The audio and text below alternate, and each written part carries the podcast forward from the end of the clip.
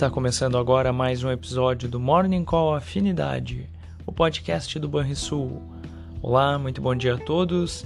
Aqui Daniel Boss, da Gerência de Assuntos Econômicos e de Investimentos. E vamos aos destaques do dia.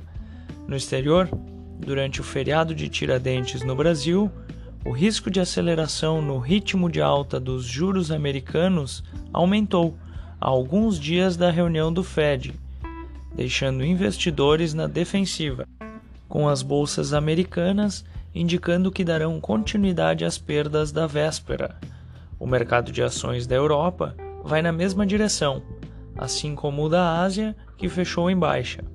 Em linha, os juros dos títulos dos Estados Unidos ampliam ganhos, enquanto o índice DXY avança.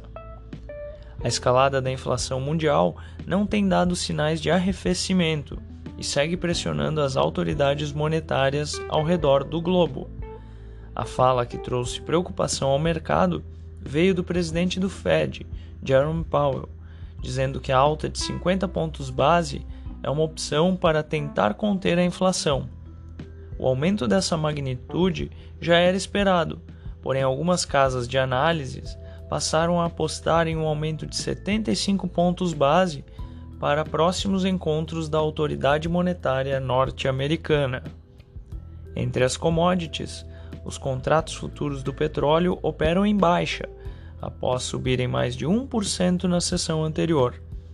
No acumulado da semana, a commodity deverá ter perdas em meio ao ritmo de atividade mais baixo projetado para a China.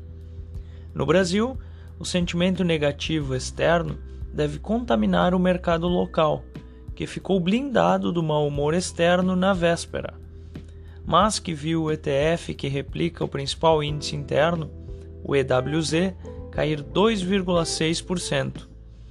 Além da queda do Ibovespa, o movimento de valorização do real ante o dólar poderá sofrer interrupção em decorrência de uma aceleração na alta de juros americano. Vamos ao fechamento do mercado.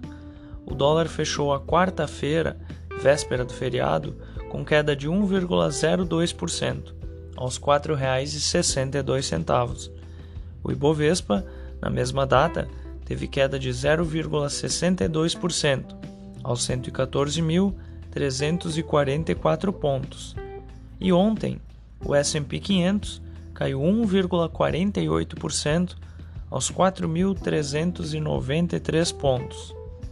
O DI futuro para janeiro de 2023 permaneceu praticamente estável a 13,06% e o DI futuro para janeiro de 2027, o juro longo, também permaneceu estável a 11,79%.